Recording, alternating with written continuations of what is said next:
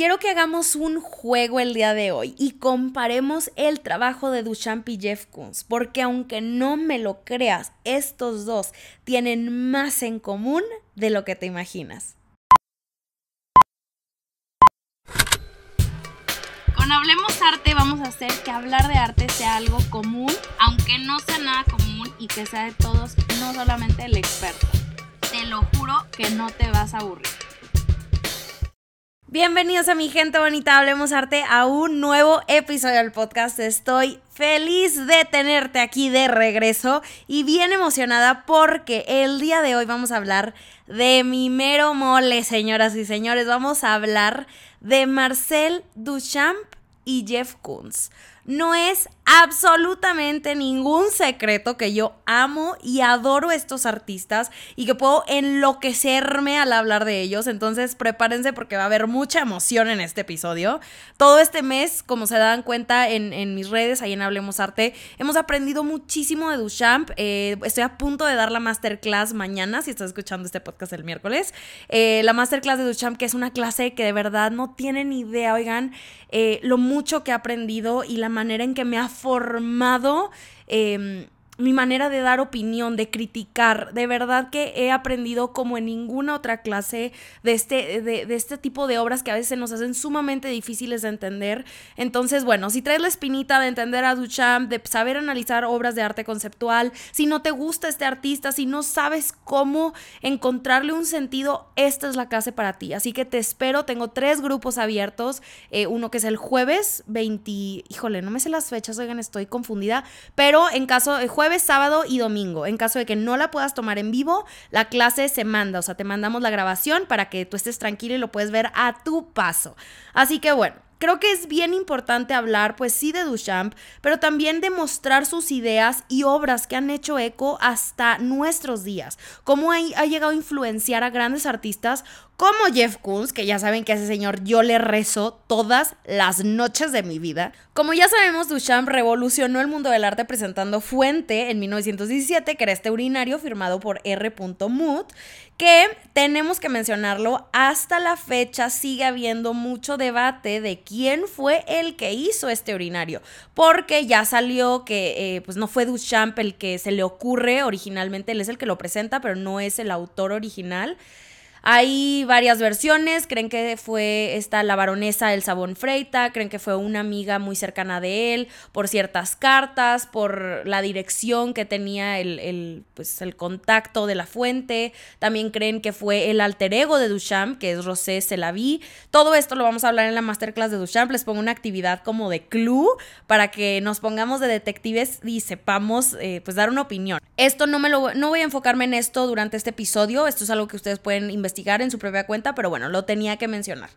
Claro que cuando presenta este urinario en 1917, pues fue rechazado a diestra y siniestra. El mundo del arte se súper indignó porque pues sí, solamente era un urinario. ¿Dónde había quedado el gran arte del pasado con su técnica y detalle tan impecable? Pues la respuesta era que estaba muerto, porque no es que Duchamp planeara como un villano destruir o invalidar el arte en general, el discurso no era en contra de Miguel Ángel, Rembrandt o Monet, más bien era una crítica al mundo del arte del otro lado del lienzo desde el espectador hasta el crítico. El crítico que a diestra y siniestra invalidaba artistas con un gran potencial y discurso detrás, pero que, entre, entre comillas, quedaba corto para estos estándares inalcanzables. Ya el arte no podía ser más bello y perfecto como lo fue en el Renacimiento o en el Romanticismo. Del otro lado tenemos al espectador que solo se conformaba con lo que otros decían que era el arte. No había criterio propio ni un ejercicio más allá de lo estético, admirable o familiar que resultaban las obras los artistas comenzaron a cansarse de esas comparativas y empiezan a crear sus propios movimientos desde una perspectiva mucho más experimental. Empiezan a ser influenciados por los cambios tecnológicos y sociales de su época, que ya sabemos que esto es importantísimo. Empieza a importar menos el ser aceptados por la élite del arte y empieza a importar más esta expresión individual y el camino de cada artista. Presten mucho atención a esto, porque ¿qué si el Salón de París nos rechaza? pues no importa, nos vamos al salón de los rechazados. Y otra vez estamos hablando de una época en donde Duchamp era un escuinclo, ganó un huerquillo. Claramente no fue él quien lideró esta rebelión, entre comillas. El mundo del arte como lo conocíamos, oigan, ya estaba en decadencia. Esa época de gloria iba a dejar de existir en cualquier momento y fue justo en esa tensión que Duchamp se mete al mundo del arte y encuentra una cosa, decepción, señoras y señores. Si no han visto en mis historias que hace eh, algunos días les compartí ahí por Instagram, les enseñé los inicios de Duchamp en el arte para que dejemos de pensar de una vez por todas que no tuvo ninguna preparación o talento previo al urinario. Claro que es este eh, discurso que se utiliza siempre, es como, ay, ese nada más puso un objeto en el museo y listo, ya es llamado artista y porque no sabe pintar y porque no sabe técnica, ni mucho menos. No, oigan, a ver, Duchamp tuvo una gran experiencia en el mundo del arte, en varios movimientos, y, creo que es bien importante digo, em, investigar qué es lo que hacían estos artistas previo a sus obras maestras. Duchamp tuvo unos inicios bastante estándares para la época con el impresionismo, el postimpresionismo, el cubismo, pero ninguno de estos movimientos lo llenaron por completo, no llenaban esta sed que tenía como artista. Estaba en búsqueda de algo más que aún no existía, entonces lo tuvo que inventar. Y estos son los ready-mades.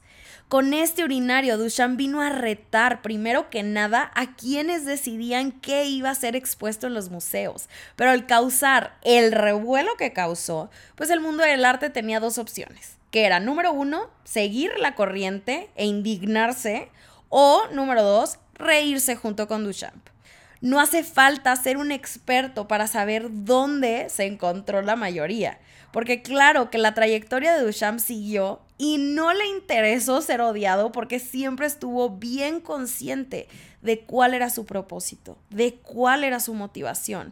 Y es así como su legado nos persigue hasta el día de hoy.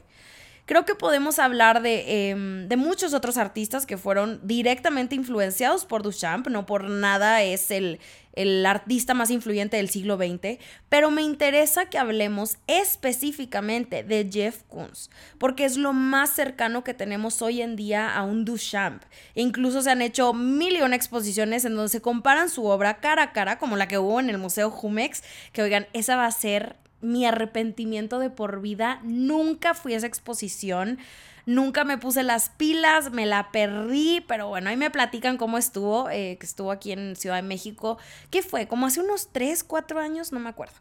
Em, pero bueno, esta exposición presentan a Jeff Koons y a Duchamp cara a cara, increíble, unas comparaciones de obras, pero preciosas. Koons desde hace mucho tiempo, desde chico, él empieza a apreciar la estética de los objetos, influenciado por su papá porque era decorador de interiores, em, y su interés en el arte era mucho más que obvio. Incluso una de sus tías lo llevaba, y hay estas historias donde pues, una de sus tías lo llevaba a un museo en donde estaban obras de Duchamp en Filadelfia. Entonces imagínense a este niñito de 7 años paseando por el museo sin saber que algún día una de sus obras se iban a exponer juntas. No fue hasta tiempo después que le interesa más Duchamp y todo su trabajo porque, les voy a poner, les voy a quotear lo que él dice, parecía ser el polo opuesto al arte subjetivo al que yo estaba inmerso. A mí me encanta pensar en estos paralelos de sus vidas porque, por ejemplo, cuando ambos llegan a Nueva York fue en un momento, fue un momento decisivo en sus carreras. Para Duchamp esto le abriría muchísimas puertas para exponer su trabajo, tener contactos importantísimos en el mundo del arte, incluso también traerse movimientos como el dadaísmo, que era pues nace en Zúrich, después en París, acá en Estados Unidos, etcétera pero mientras que para Kunz llegar a esta ciudad le abriría la mente. Al ver el arte moderno desde un punto de vista más europeo, sobre todo en las vanguardias artísticas y de cómo se fueron desarrollando, fue el punto exacto donde conecta con Duchamp. Con Duchamp, con Duchamp. Él empieza a ver estos objetos de una forma diferente a como los había visto durante toda su infancia y su juventud. Dejaban de ser estos elementos decorativos y empiezan a cobrar importancia y empiezan a cobrar vida. Kunz dice, me di cuenta de que la obra de Duchamp trataba de la aceptación. Cuando notas que todo está a tu alrededor, ves el mundo repleto de posibilidades. Este es el origen de Jeff Koons, como lo conocemos hoy en día, cuando empieza a experimentar con sus primeras piezas de inflables, que por si no los conoces, quiero que te metas a Google y busques Flor y Conejo Inflables, que fue esta obra que presenta en 1979, 11 años después de la muerte de Duchamp. Representa esta tensión entre el orgánico e inorgánico, son piezas que se inflan y se desinflan como nosotros, y tal vez te puedes, puedes ahorita estar medio confundido, pero quiero que nos calmemos porque todo esto tiene un porqué. Quiero que guardes estas palabras de Jeff Koons que dice, Duchamp me enseñó a mantener todo en juego e incorporarlo a un diálogo, ¿ok? Duchamp igual a juego y diálogo. Ahora, vamos a hacer una comparación con otras dos obras. Quiero que abras pestañitas de tu navegador y esto, oigan, lo estoy haciendo porque el episodio pasado, por si no lo escucharon, eh, hice una actividad de quiero que abran esta, eh, que busquen esta obra en Google, vamos a analizarla juntos, vamos a, navegar por ella, vean esta obra, digo, vean este elemento, etcétera, y les gustó muchísimo. Creo que fue una, eh, me llegaron varios mensajes por DM diciéndome que les había gustado, entonces por eso lo estoy volviendo a hacer, pero quiero que me den su feedback. Si es algo que les gusta, si no les gusta, si estás escuchando el podcast en el carro y no puedes abrir Google, bueno, tú me dices. Pero bueno, vamos a hacer esta comparación. Quiero que en una pestañita pongas o busques las aspiradoras de Jeff Koons. Así, aspiradoras Jeff Koons. Y en la otra vas a abrir la obra de El gran vidrio de Marcel Duchamp. ¿Ok? Si puedes ponerla una al lado de la otra y vamos a ver cómo estas dos obras son más parecidas de lo que parecen. Si quieres, ponle pausa a este podcast mientras lo vas buscando y arrancamos. Esto se va a poner bueno porque vamos a entrar en temas un poco más picosos. Duchamp tiene esta temática de la erótica en gran parte de su obra y no es nada diferente a las motivaciones detrás de las elecciones de Jeff Koons, que elige sus objetos en base al deseo o con base en el deseo, perdón. Entonces, ahora sí, quiero que veas la obra de Duchamp, que probablemente, y es completamente lógico, no le entiendas, no pasa nada, porque realmente el punto está en el título de la obra, que se llama La novia desnudada por sus solteros. ¿Ok? Tal vez estás pensando, ¿cómo te estás equivocando de imagen? No tiene sentido el título con lo que estoy viendo. Pero no, justo eso que ves, ese vidrio enorme, es el título de la obra. En la parte de arriba se va a encontrar la novia, que es una figura como grisácea, abstracta, y en la parte de abajo vamos a tener sus solteros, que son estas figuras como cafés del lado izquierdo. Y ahora quiero que veas lo que hay en medio. Es una división, una división entre un vidrio y el otro, entre la novia y sus solteros o sea que no pueden estar juntos. Y ahora, si nos vamos a la obra de Jeff Koons, estas aspiradoras en vitrinas, pues haz de cuenta que ahora la aspiradora es la novia y nosotros somos sus solteros. En ambas obras está esta técnica de desear y no poseer. En una se ve una división entre los planos y en la otra está la división de la vitrina. A mí personalmente se me hace sumamente interesante que en ambos casos estemos hablando de superficies transparentes, de esta fragilidad que nos presenta el vidrio. Y creo que nos la podemos fumar dándole un significado mucho más profundo. Esa es la belleza del mundo del arte y se vale que lo hagas. Todo el chiste de este tipo de obras es justo lo que decía Kunz, juego y diálogo.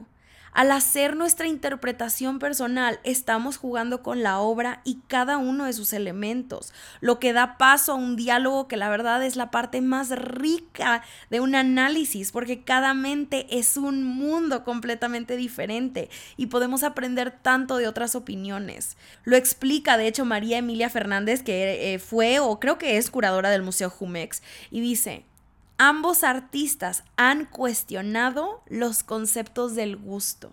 el valor y la autoría con relación al arte, generando nuevas formas de pensar las fuerzas socioeconómicas en juego, que moldean la sociedad industrial y de consumo. ¿Qué tal? A mí me encanta esta frase y claro que entiendo el por qué este tipo de obras causan controversia, porque hay mucha gente que no le gusta echarle como dedicarle más tiempo a una obra como para fumársela y que pueden creer que es una basura, etcétera. Pero si no me creen a mí con todo lo que estoy diciendo, pues a ver si le creen a este gran genio que defendía también a capa y espada Duchamp, que escribe de hecho todo un ensayo sobre él y es Octavio Paz, ganador del Premio Nobel de Literatura. Eh, él escribe en su ensayo de apariencia desnuda, que de hecho, oigan, este libro lo pueden comprar por Amazon eh, o en cualquier librería, yo me imagino que en Gandhi, en La Ventana o no, no sé, cualquier librería que tengan cerca. De verdad, búsquenlo. Es muy, muy bueno. Yo ya me lo venté dos veces. Sacas, de verdad, leer sobre estos artistas es de, la de las cosas más deliciosas que hay en el mundo del arte y la manera de escribir de Octavio Paz es, bueno, una belleza. Él dice que el ready-made es un arma de dos filos. Si se transforma en obra de arte, malogra el gesto de profanación. Si preserva su neutralidad, convierte al gesto mismo en obra.